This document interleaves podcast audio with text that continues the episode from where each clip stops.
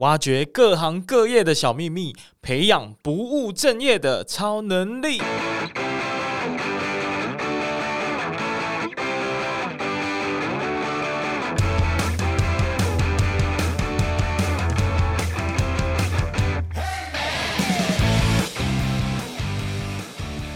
其实你与其获得就是十万个这种跟风而来的人，他不是真的喜欢你的东西，那他来了，他不一定会持续的带给你好的有机的这个社群互动，他可能之后就死掉，变成一个僵尸粉丝，或者是他不会买你的产品服务，他绝对不会，因为他根本不是喜欢你啊，他也不是需要你的东西啊。哎，这是我第一次访问行销领域的人，但是其实超多人敲碗想要听行销。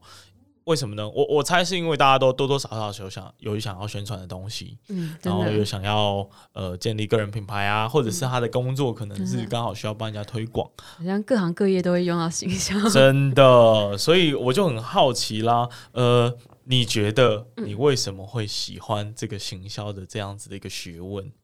喜欢到还要去读博士呢？因为我觉得是行销真的非常应用性。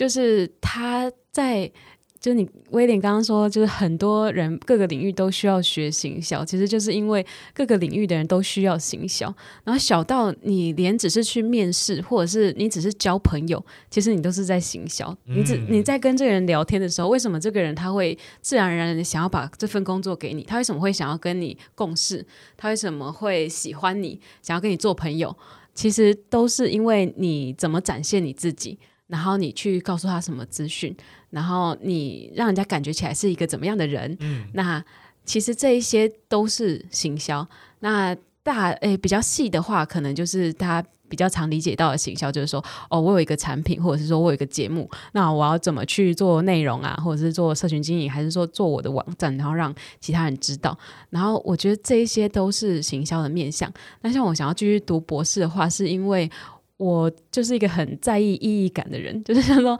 工作的，请定义什么叫意义感？意义感就是说，我觉得我这个对这个社会有没有帮助？我对这个呃世界，哦、我对其他人有没有什么帮助？这样子。嗯、那我我一开始在呃职场上面，其实不管是任何的盈利的事业还好了，就你的主要的目标、绩效目标，一定都是。赚钱赚到钱，当然说会有的公司是比较有社会关怀理念，有的公司比较没有，这是有差别。但是你最终你行销人的目标就是一定要有赚钱，然后你要一直成长，一直成长这样子。嗯、那其实我会觉得。更想要把我的行销知识应用在另外一方面，例如说我感兴趣的社会议题，像是我自己呃最关心的一个社会议题，可能是呃环保议题，或者说呃生态保护的一个议题。因为我就是很喜欢大自然，很喜欢爬山嘛，然后很喜欢野生动植物，所以我就想说，哇，他们真的太可爱，我好好的保护他们。那其实行销，呃，大家以为都是在销售，或者是说在把东西、服务、产品。让别人想要买，让别人想要呃知道，但其实也是可以去行销理念。嗯、那我现在在做研究方面的话，就是呃走的是 social marketing，就是社会行销方面。那其实就是用行销的技术、行销的知识，然后来呃帮助推广这些社会上面重要的议题、重要的理念这样子。嗯、所以我是觉得这是一个呃必备工具吧，就是你可以让。不管每一个人在这个社会上活得更轻松、更好的一个工具。谢谢你的分享。呃，其实我们刚刚其实忘记，呃，因为我们是第二段，所以可能还是有一些听众不认识你哦。所以是不是应该要来先跟大家自我介绍一下呢？那欢迎回到不务正业的超能力，我是节目的主持人威廉。那坐在我对面的，就是我们其实前一阵子有有上一集是讲职涯作家的经历，嗯、那其实也是呃，今天也是同样的邀请野羊，在刚刚访谈的半小时之后呢，我们继续下一段来讨论 他。哦，你这个人，你看有些人就是多才多艺到底，花几个小时都谈不完，你知道吗？谢谢啊、野羊就是这样的一个角色啊，所以还是麻烦你再重新稍微。自我介绍，然后可以呃把一些行销的元素加进去，这样子。好，大家好，我是嗯、呃、野放上班族平台的野羊，然后大家可以叫我野羊，也可以叫我陈伟霆这样子。然后我的频道主要是分享一些职涯发展跟呃自由接案的大小事这样子，以写文章跟音频为主。那我现在是一个用行销知识跟文字还有职涯发展呃专业来独立接案的一个自由工作者，同时也是在学中的博士生，继续攻读行销博士这样。对啊，继续攻读行销博士，很神奇，很厉害，很少人会这样做哎。你觉得你为什么这么执着于行销的这些概念？有什么东西是难道我们没办法在工作上学到的吗？哎、欸，我觉得。呃，不一定是说学到什么，学的是不同的啦。就工作上面是学很多实物的东西，嗯、像是我现在在接案，也是持续的跟业界、跟实物有接触。那呃，读博士的话，就是比较学术面的，你可以了解一些背后理念、理念，那跟一些一套有系统的一个就是呃理论啊，或者是说为什么会这样，嗯、然后就是不一样的。然后我为什么会做？呃，研究走研究的路，其实也是觉得说自己比较适合吧。哦，对，因为很自由。像是你要在业界的话，你很难说哦，这个产品我不太认同，或者说这个公司的这个这个专案我不太喜欢，我不做，我不行销。但是你就是受雇于人，你要怎么不行销？但是你也没办法选，对不对？可是如果说你是在呃做研究啊，你走学术面的话，你就可以选。啊说哦，我就是要做这个题目呢，嗯、我就是感兴趣这个研究议题，所以我觉得自由程度又更高，所以我才会很喜欢，就是这个面相这样子。嗯、那呃，回到呃，既然你已经读了这么久的行销方面，而且尤尤尤其是比较学术性啊、呃，比较多的知识理论去辅助它，那你觉得有没有什么大家你觉得百姓 平凡百姓呃，但因为现在其实大人都需要行销的技巧，但是你觉得有哪一些学术上的理论，其实我们大家都应该可以去学习一下，然后来帮助自己，至少有个基本的概念。嗯，行销的理论，呃，必须诚实的讲哦，就很少。啊、但是呢，我们我们通常是会借用呃心理学啊，或者是其他什么社会学的理论，哦、然后来探讨行销议题。嗯、因为行销是蛮实物面的，当然说我们会有那种几批啊，还是什么之类的，那种就是很基本的。但是我我觉得帮助大家来想，就是在生活中应用行销的话。呃，最基本就是你要有那个行销的脑袋，可能讲理论大家会睡着，嗯、但是行销行销的脑袋的话就比较简单，就是我们一定不管是你要推一个产品理理论，或者是理念或服务的话，你可能都要去思考思考说对象，就这个人是谁。呃，从他的年龄啊，到他的兴趣啊，到他的性别，或者是说他呃他的专业什么各方面，这个人的一个面向，就是他的 persona 越完整，你越了解他，你越知道你要怎么去把你想要传达的东西传达给他。那传达给他，你除了人先确定之外，你还要去。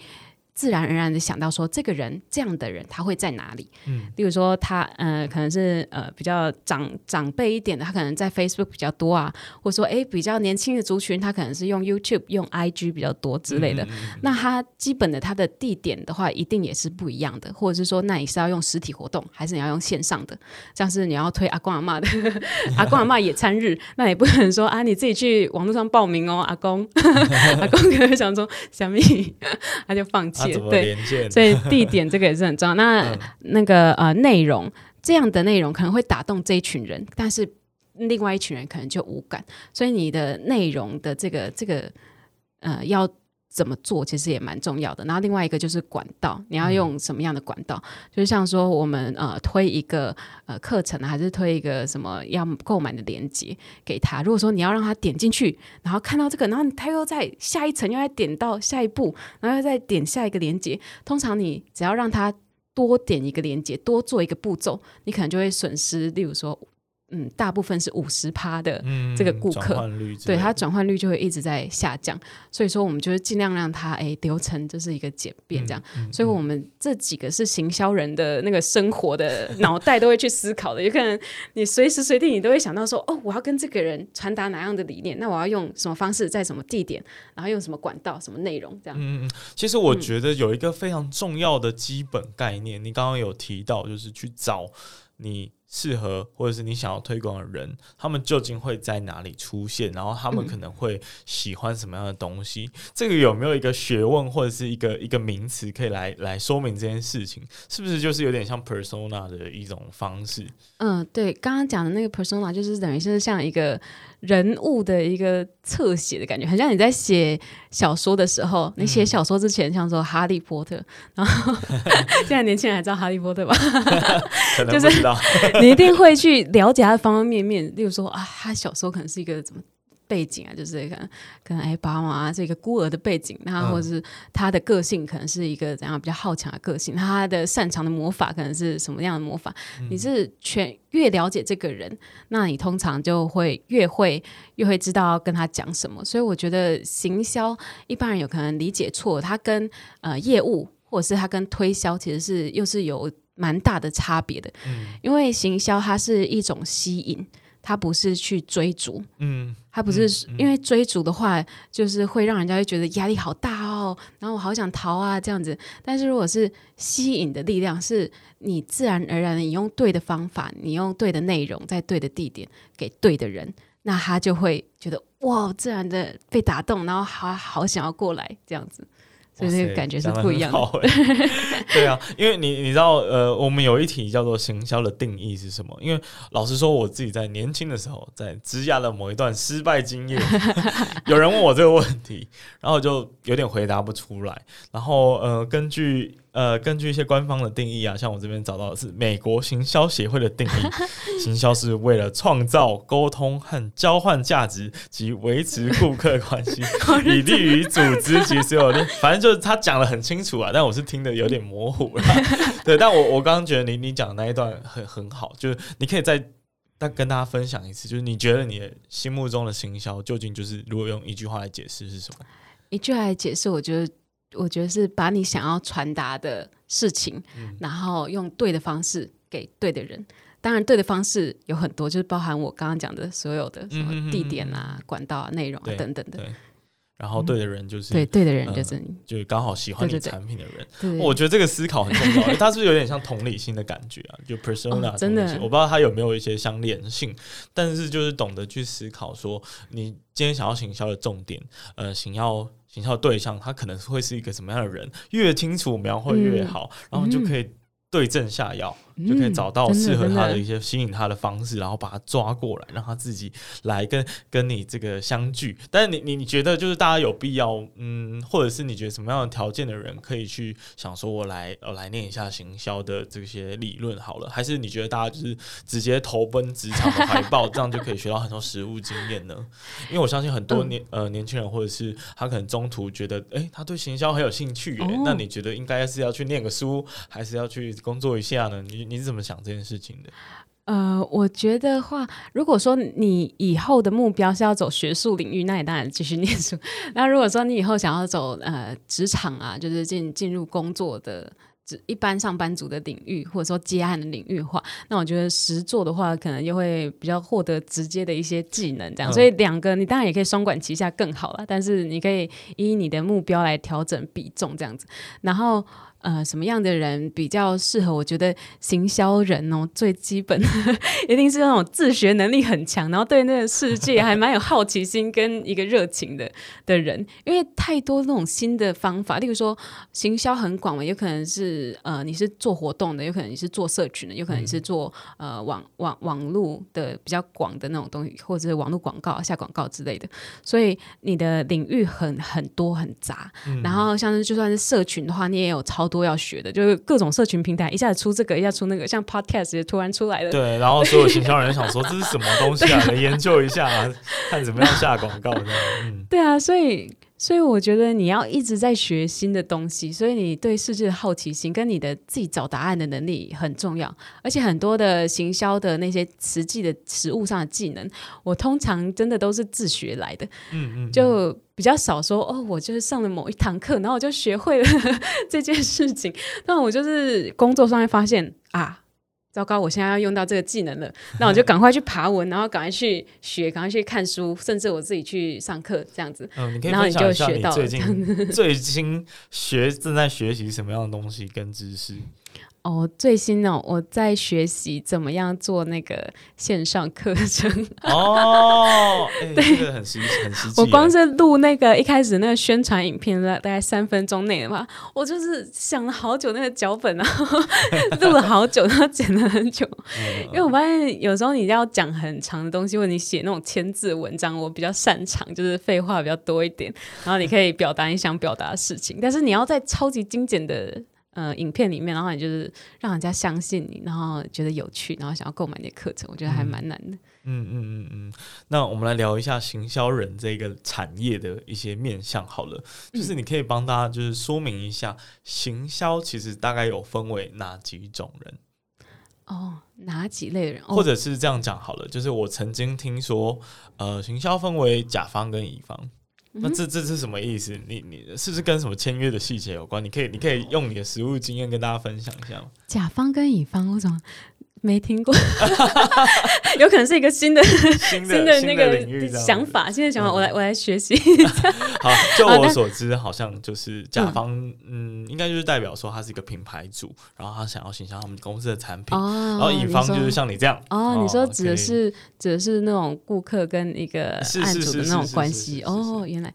那你你是想要问说行销人本身吗？就是有哪一些类型的行销人？哪一些类型？然后这个产业的概况又是长什么样子？可以大家帮大家解析一下这样。嗯就是行销的面向很广，所以说想要做行销的朋友，可能还是要先想一下，说你要做哪方面的行销。就像我刚刚讲的，有时候呃，你是做内容的行销啊，像是我最喜欢的就是产内容，然后有很创、也有创意的东西，甚至写文案等等的，或者是做社群经营，做我喜欢的。但是这可能只是行销的。一小类就是，那有些人他可能是很喜欢做研究型的，他可能是先去调查市场啊，然后去做那种行销的数据分析啊，然后分析很多呃背后的原因，或者是说诶流量的来源呐、啊，他可能是帮这个公司做行销方面的研究，那也有可能是。呃，他可能是活动行销，所以他是很擅长跟人家沟通，或者是呃去呃拜访人家，然后或者是找讲师来做演讲啊，还是说办活动啊，然后闹人啊这样，可能是这类的很强，那他适合做活动的行销。所以其实行销的面向还蛮广的。那也有可能有人说会分两类，嗯，一类是实作型的，一类是那种超级创意。型的，然后 这两类的人，如果在大公司里面，通常他们可能会搭配在一起，这样，哦、然后就会是一个很棒的组合，哦、就是。因为通常很呃能互同时拥有这两类特质的人，就是还蛮强的，比较少。通常就是那种有天马行空的人，然后他就是哇超有创意，很多想法，但他执行力相对薄弱。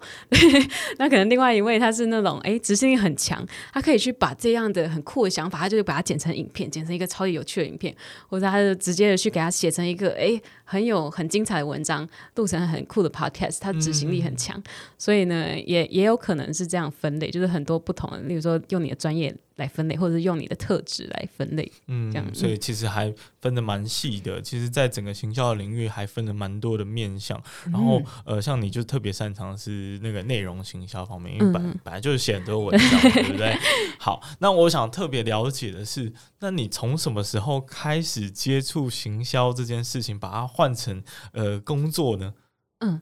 哦，我从。其实大学的时候念的是政治经济系，对啊，完全无关啊，很震惊的系。嗯、然后我是到了研究所的时候，我刚好因为。爸妈支持嘛，我这算是一个幸运的孩子啦。就是，然后说可以出国念书，然后就在思考，哎，那我要到底要读什么？因为台湾的升学体制就从小到大就是，呃，分数到哪里你就念哪里嘛。是是是是。或者是说，爸妈觉得说哪一个哪一个科系有前途，或者是这个学校是前几名的，那你就念那个学校这样。所以我们思考的很少。然后我是到了到念研究所的时候，我才突然叛逆起来，想说，哎呀，都已经要念研究所，至少念一个自己真的感兴趣的，以后工作。想要做的领域吧，不然的话，以后出社会真的不知道要干嘛的。嗯、所以我就很认真的去呃自己做很多功课，然后也去尝试过不同的工作，这样。然后那时候刚好有一位呃亲诶，我爸的朋友的小孩，然后他出国念书，他是要念行销这样。然后我有机会跟他聊到天，然后还蛮感谢他的那个分享，然后就。那时候行销的科系还蛮新的，大家还不太知道说行销是什么东西。然后我就因为跟他聊天之后就很惊讶，想说：“哎，原来还有这件事情啊，好有趣哦！”然后我想要做，然后所以呢，我就自己去做功课，发现哎要怎么申请啊，然后然后怎么出国这样，然后我就顺利的出去念行销，然后念一念就越念越了解。然后一开始是很理论的东西，然后直到说我真的呃教完我的那个。论文之后，我就是在当地伦敦找一个实习的工作，嗯、然后真的，我那时候是做呃社群行销跟业务发展的实习生，然后就很多的机会，我真的去实做，因为你在行销是很吃实做，嗯，经历跟作品的一个。工作这样子，所以你在做之前的，你都是停留在理论，你都是在想说啊，这个叉叉叉应该叉叉叉这样，就是很 很那个叉叉叉，一时想不到。对，总之呢，你就是不知道实际上面的样子是怎么样，但是你实际去做之后，发现真的很生活化。像是我们那个那时候在实习的时候，有一个超级厉害的那个 IG 经营的达人，这样，她是一个俄罗斯的一个小姐姐，就是一个，一个正妹，然后。他呢，其实根本完全就没有学过行销，然后他也没有上过相关的课程，但他 IG 经营就是超强的。那主要就是因为他愿意去试错，因为行销就是一直试错的过程。然后他对社群也很有热情，所以他很愿意去自我学习。所以他是自己一直有在经营自己的平台，然后他也帮公司经营他的平台，然后他所有的内容啊，不管是照片啊、文字啊、影片啊什么的，他其实是对这一方面超级有热情，所以他会想要把它学到最好，想要把它做到最好，然后看起来很吸引人，然后很好看这样子。所以我觉得，嗯，差不多是这个过程吧，嗯、慢慢的进入的过程。后来就开始有 intern，然后，然后就回台湾工作了。对，那你，那你，那你可以分享，就是说你第一次开始去接行销，自自己接的案子是是哪一个案子？然后是怎么接到的？嗯嗯、呃，我一开始如果想接案的朋友啊，一定也会很好奇，说，那你第一个案子，人生第一个案子，到底怎么获得？毕竟没有人脉，没有经验，然后。我觉得不可避免的还是要透过接案平台跟接案广告，例如说很多的呃人力银行都有一些外包网啊，或者是说像 PTT 的 SOHO 版啊，还是 Facebook 社团之类的，这些都是新手接案者可能嗯，虽然说我不太推荐，因为上面竞争者很多，然后那个 销价竞争的情况很严重，但是有时候你刚入门的话，你可能就是用这种方式。然后另外一个第二种方式，我比较推荐的就是，呃，透过那种 cold emailing 自己去陌生开发，主动寄信给潜在顾客这样。然后我就是透过呃刚刚讲的那个接案平台，然后跟呃主动的去自我推荐这样子，然后找到第一份的行销的接案工作。然后那个工作呢很神奇，就是内容是什么？内容是什么？我原本应征的哦是。比较我刚刚说的内容行销，然后我是帮他们做呃做内容，可是他是短短短期合作，就是我帮他们写文章，然后产内容，嗯，所以他的呃合作的金额可能就是几千块，而且短期的就是你合作完之后就没了。但是因为我的履历呢，可能写的还还 OK，就有分享到说我以前的在上班的时候有帮人家做一些呃行销的教育训练、培训的方方面的事情，然后那个老板反而是觉得，哎，这个是我们公司需要的，我想要做这个这样子，然后 所以我其实。后来进去之后，反而是在帮他做行销的一些呃教育训练啊，然后那个合作就变成是一个原本是短期合作，后来谈成一个长期合作。那原本是几千块的案子，变成每个月都会有几万块的进账。哇塞，我太太好了吧！所以说这个你要会去谈，或者是会在呃，就是自我的 promotion，对对对，自传。我觉得你刚刚说的那一点很好，就是你你你你自己去。自我推荐，就透过一些方式得到一些方法，可以知道、嗯、哦，他有这样的需求。但你进一步的去跟他提案，然后说，哎、欸，其实我可以给你的是更好的、更多、更多的服务哦，但是那个价格也比较高嘛，看你要不要这样子。我我觉得这个野心是很多人应该在初步做行销接案的时候，可能需要具备的一些呃尝试的想法跟态度。嗯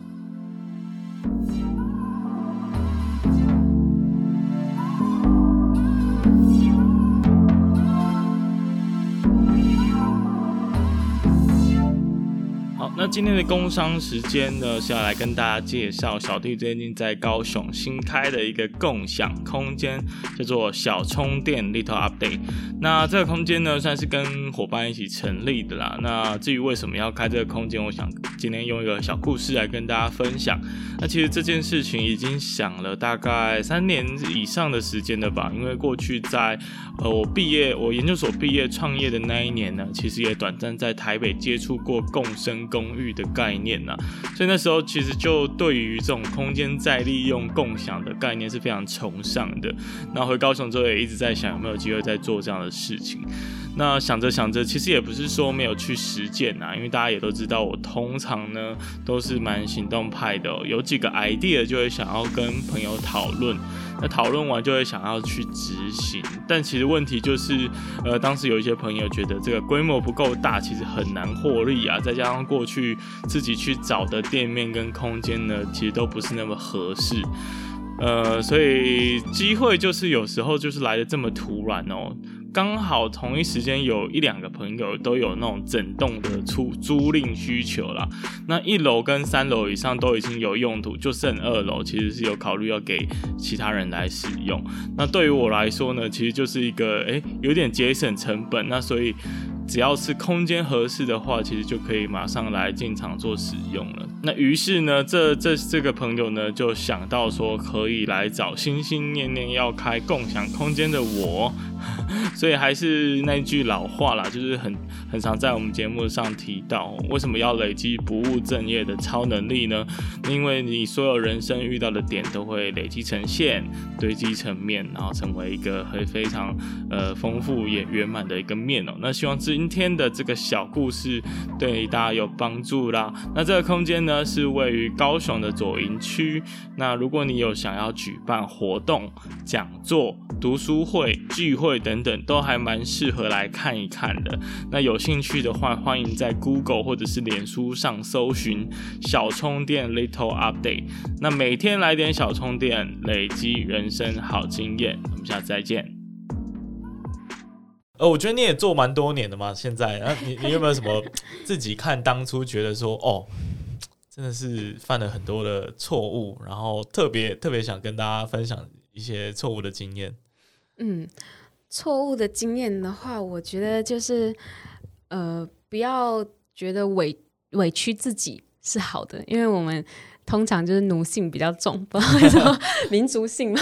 我自己也是一开始奴性蛮重的，就是这个奴性是体体现在方方面面的，但是你会自己让自己生活很痛苦。例如说，从你接案的金额来讲的话，有时候奴性重的话，你就会觉得说，哎呀，对方会不会觉得不值得啊？或者对方会不会觉得说，你为什么收费那么贵啊？嗯、那我虽然明明很辛苦，或者说我的专业明明我。自己很有自信，很好，但是我不好意思收那个价钱，或者是我不好意思去跟案主谈，或者理智的告诉对方去解释说，为什么我值得收这个价钱，为什么我可以带给你什么东西这样，嗯、所以我不好意思讲的话，就等于是苦了自己。你可能会用一个委屈的价格，然后就是做到死这样。对，然后。这个另外一方面，可能你奴性重，也可能体现在你合作的时候、工作上。例如说，这个案主他就是会觉得说，哦，那你就是要随时随地要接我电话哦，然后你那个讯息就要三分钟之内一定要回复哦，就是要这么赶。但是 你奴性太重，就会觉得对对对，我要去照着他的那个那个 schedule 那个步调走。但事实上，他真的有那么急吗？其实没有，没有啊，当天回复都还好吧？对，就是你当天回复都还 OK 哦。但是你就是会去，你不沟通的话，你就是可能养成你们这个两两方合作上面的一个坏习惯。嗯，对方就会觉得说，哦，你就是应该要这样子。嗯，然后他就是觉得我就是这么干。那你当初是怎么提出说，哎、欸？我可能没办法马上回复，这样、嗯、就直接讲吗？还是就是我我自从就是有了呃之前的经验之后，变了一个比较老手。我发现说，如果是诶、欸、一开始合作沟通方式没谈好的话，自己会搞得很累。案主他自己也会很紧张，因为他不够信任你，他会觉得说你要赶快回复我，我才能够相信你。嗯、你要秒回，你要马上接我电话，我才能相信你。对但我觉得这其实都是你因为你自己事先沟通没没做好。嗯、如果说我我后来就会变成我事先会跟案主谈说。一个一个日期，我们已经约定好了，我就是会每月跟你开月会，或者是说我每个每一周我就会给你怎么样的成果，所以我们是约定好这个时间的。那中间他就不会很着急说，哎，他要一直来联系我，一直管我。那我事先都会先讨论好，说我们要的内容是怎么样，那你的需求是怎么样，一开始先讲清楚。这时候他其实是会蛮放心的，他知道说，哎，你每个月几号你就是会跟我开月会，然后你每个月什么时候你就会给我内容，然后我们事先我想要的需求，我想要什么东西，我们都可以在那个时候讨论。所以中间的时候呢，你就可以很快乐，没有人会管你，没有人会一直骚扰你的。这样很很不错的一个方式，也给大家做参考。对，互相信任感很高了。对，嗯，就是当然你也是尝试了一些沟通的方式，然后让客户相信你。我觉得这个是很难做到的。对啊，像我现在有一些嗯接案的经历，我就还没有做到，然后我就有点不堪其扰。对，但我最后也是，是但我是那时候是很直接跟他说，嗯。我我习惯的工作模式是是是这样，我反正我就当天回复你，但但我也说，呃，你你也不用马上回复我。其实有时候别人跟我道歉说，啊，潘 Sir 刚刚在干嘛？没有，我其实没有很在意啦。你只要当天回复我都还好。所以我是用这样的沟通方式，但我觉得你也提供一个很很棒的参考跟建议。那所以我们刚刚聊的就是我们年轻的时候最常犯的错误嘛，对不对？嗯、那你觉得多数人行销上的盲点可能会是什么？然后你会怎么样去呃看待这件事情？嗯，我觉得行销上的盲点就是大家都把行销想成推销，或者是像我，嗯，我们以前那个公司的老板也是，后来他有转换行销思维，然后做很大的改变。就是以前一般的企业啊，都会觉得说我做出了什么产品，我做出了什么服务，那我就是要推给你这样子。嗯嗯、但我觉得其实如果你再往前走一步，你就是在提前一步想的话，会更好。就是例如说，你先去了解说。这个我的目标客群他们需要什么，或者他们有什么还没被满足的需求，嗯、然后我去满足他，我去做出来，这样子其实呃，你不会花那么多的力气去推一个人家其实根本不需要的产品，或者是一个用起来很难用的服务这样子。嗯、然后，除非你是像那种 Apple 之类那种开创型的品牌，你可能就是哎，我人人类还不知道可以使用手机这种。这种物体、这种东西的时候，他就发创造出来这个东西，或者说创造说，哎，电脑，我还不知道说我电脑可以这样随身携带这样的时候，他就创造出的这个东西。如果你不是这类开创型的品牌，或者是那种人的话，那你可能就是比较安全的是。用我刚刚讲的那种，就是说你是事先去了解这个社会的需求，当然这个需求也有可能是尚未满足的需求，大家还没发现需求，那你去发现它之后的话，你再去做出人家需要的东西，人家需要的服务，这样子的话，你就不用去追着人家跑，然后也硬是要推硬要推销人家不需要的东西给他，你是吸引人家来购买，说哇。原来我真的需要这个东西，然后你有 哎，然后太符合我的需求这样子。哦，但是这种是完美案子啊，嗯、或者是他自己在创业嘛，哦、然后他可以从消费者的角度或者是顾客的角度出发去探讨说，哎，大家为什么有什么需求没有被满足，嗯、所以我才能提供相对应的价值给他。但你身为一个接案人，应该有很多是 哎啊这个。好像不是很需要哎、欸，但是你你你要怎么让推销变成行销呢？哦，你的意思是说，呃，这个案主他不一定需要你的服务，呃、你的行销并不是，而是说，这个案主的 case，他的产品啊、你一看就知道哦，这个 谁会要啊？就是你你你只能用推销的方式嘛，不然大家都可能都没有这样这方面的需求。那那这个情况你会接吗？还是说你还是有办法可以从？推销变成行销的概念，就是变成想强迫或者是推荐别人去买到，吸引别人来购买呢？嗯，我觉得。每一个产品或服务生存在这个世界上，如果它没有倒的话，那一定是有需要它的人，或者是说有它很棒的地方，有它的亮点。是例如说这个杯子，你可能觉得啊，又又没有很好看，没有很有设计感，但是其实它很实用。或者是就是有一群的这个婆妈妈觉得说，哎，这个杯子花纹好美哦，这个花朵这样，嗯、所以一定是有一批需要它的人或喜欢它的人，它才会存在这个世界上，不然它可能就倒掉。当然，如果说你是任性一点的。那种自由工作者，你可能就会觉得我不喜欢啊，然后我不认同啊，那我就不要接。我现在比较偏任性的自由工作者，但是如果说你是刚起步，你当然有经济压力，你一定要接的话，那你一定要去找到有人会爱这个东西的点，嗯、或者是说有人会需要他的点，你就是他的伯乐。所以呢，你就要充满爱的去看这个产品或这个服务，然后去帮他找到说，哦，原来他就是这个点好啊，原来这个纸杯就是因为它方便，然后它好轻哦，然后 好便宜哦，对，然后用完哎不用清洗呢，这样，所以他就是有他的点，有他吸引人的地方。那你身为行销人，就是要帮他看到这些点，然后你要去看到说，那谁会欣赏这个点，嗯，然后你用什么样的方式，你可以吸引到这一些你的目标的客群，这样子。嗯，我觉得你提供。一个很很好的解答，但是你现在是比较任性的，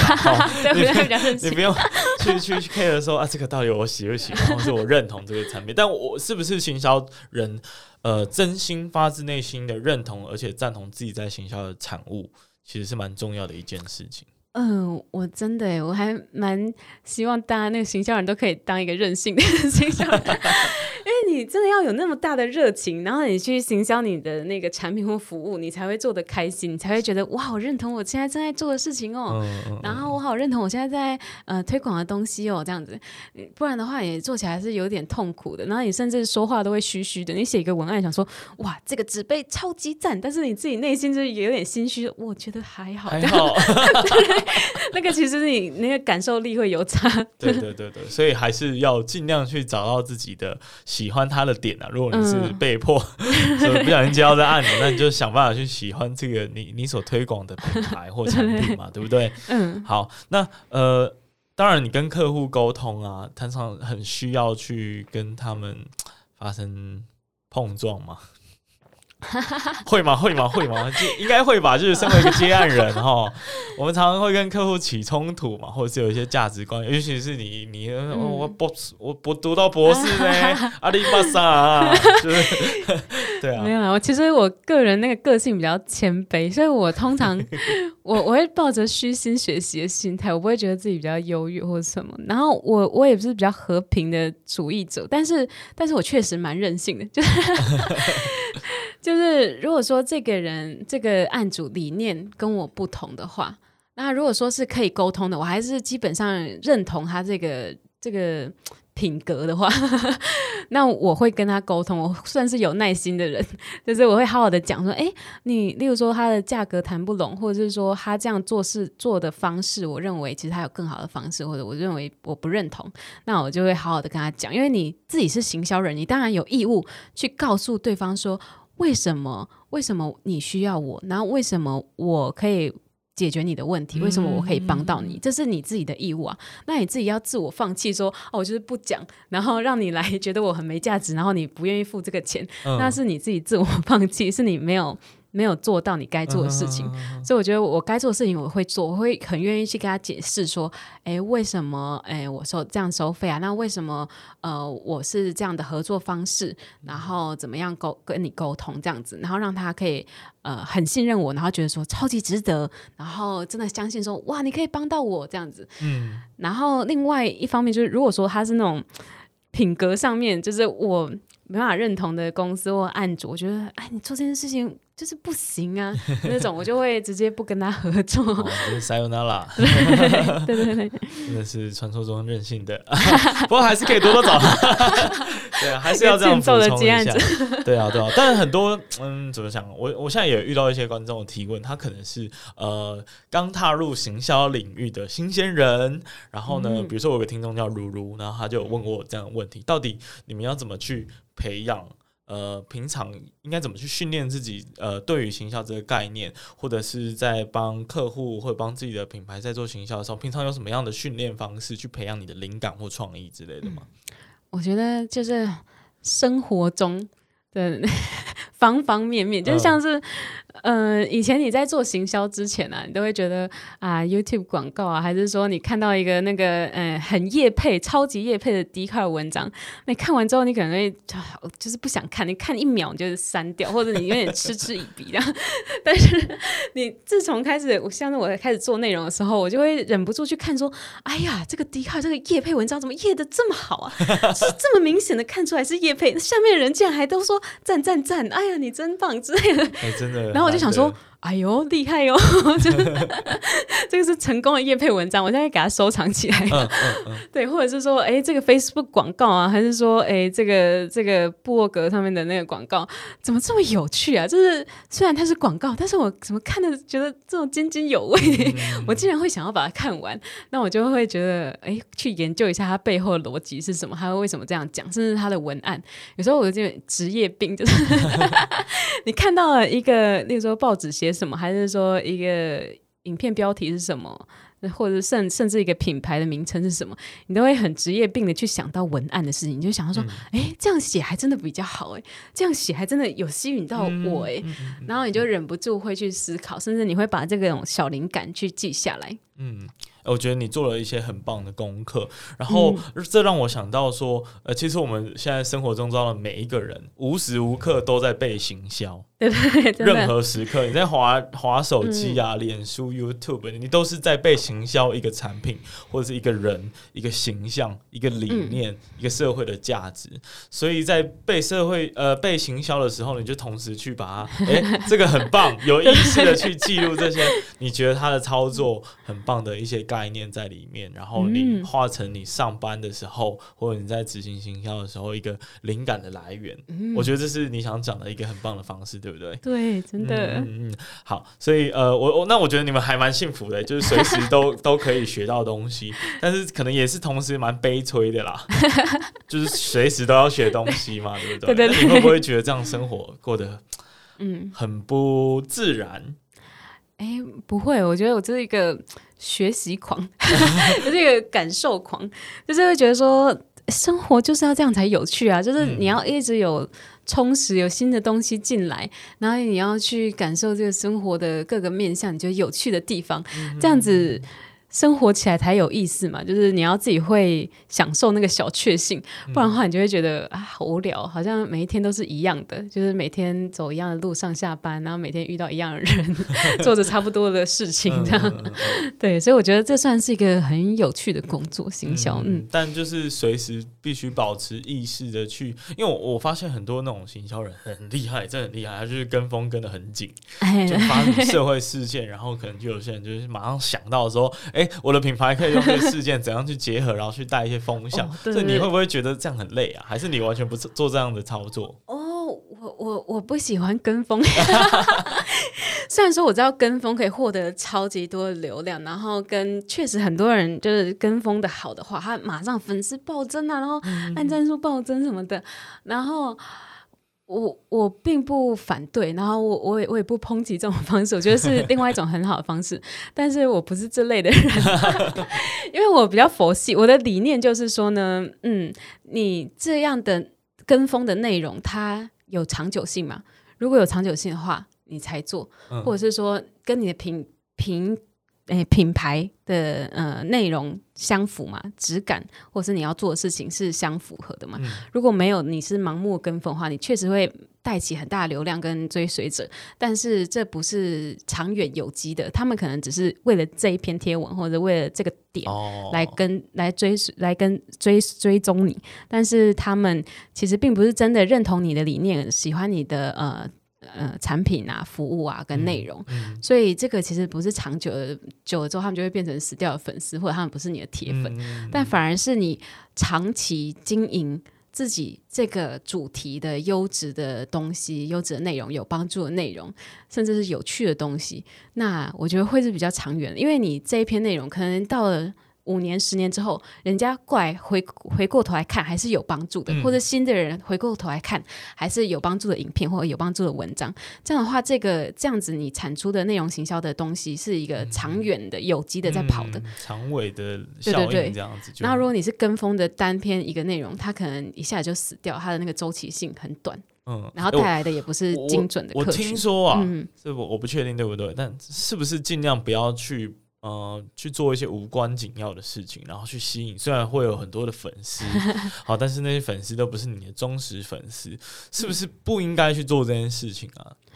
呃，我不推荐做这个事情，除非你本来就是一个聊时事的平台，你本来就是要聊各种时事，嗯、或者你本来就是要分析各种的那个有爆点的最近发生很夯的东西，嗯、那你可能主题是这样，所以你就做。但是如果你不是的话，我我。自己个人的理念啊，我不推荐这么做，嗯、因为原因是什么？因为其实你与其获得就是十万个这种跟风而来的人，他不是真的喜欢你的东西，那他来了，他不一定会持续的带给你好的有机的时候社群互动，他可能之后就死掉，嗯、变成一个僵尸粉丝，或者是他不会买你的产品服务，他绝对不会，嗯嗯、因为他根本不是喜欢你啊，他也不是需要你的东西啊，他就是来了，那你就多获得一个粉丝，那就是一个数字上的东西，那反而是你可能只有几千个人追踪哦，或几几万个人追踪，但是。通通都是你的铁粉，那他真的超级认同你这整个品牌，然后你的他也是真的很需要你给的内容，嗯、很需要你给的服务的话，他其实才是有那个转换率的，他才是真的对你就是不管是心灵上有价值，或者是说他对你的收入上面是有实际帮助的。粉丝这样子，嗯，听到这里，我想要对我的听众呼吁，还有野羊他的这个粉丝群啊，呼吁一下哈，我们真的很需要大家的互动啊，因为让我们去确定说，哎、欸，你真的是喜欢我们的，不然我们就会觉得你啊，是不是僵尸粉很多？每次看到留言很感动。对啊，但我还我其实还有听到一个就理论上的说法，我不确定对不对，嗯、但也跟大家分享，就是因为演算法的计算方式，它因为现在太多的呃资讯跟内容了，嗯、所以它必须要产生一道演算法帮你去筛选一一些不必要的呃内容跟资讯嘛，那他筛选的方式可能就会先推，比如十趴的人啊，然后发现这十趴人互动很好，那再往上推第二十趴的人，再往上推第三十趴人，这样你所有的群众就会慢慢的看到，然后扩散出去。但如果他一开始推十趴你的粉丝，然后发现哎、欸、啊。你的粉丝怎么好像不喜欢看到这篇文章，所以他可能就会降你的触及，嗯、然后就不不是想判断说、嗯、哦，这这篇英文应该是垃圾文，所以就拜拜，然后 就整个触及率就会下降。所以我我是有听过这样的想想法啦，然后也提供给大家做参考。嗯、那我我想最后嗯呃，因为我们刚刚有答应大家哈，四十分钟要结束，所以最后很好奇的来问一下野阳，你现在每天的工作跟生活是怎么样进行的？好了。哦，我的生活安排，对啊，就是我会，欸、我会尽量睡到自然醒，但是，哦、但是我自然醒也不会到太晚，差不多是太太阳出来，就是有一点。稍微高一点的时候，我、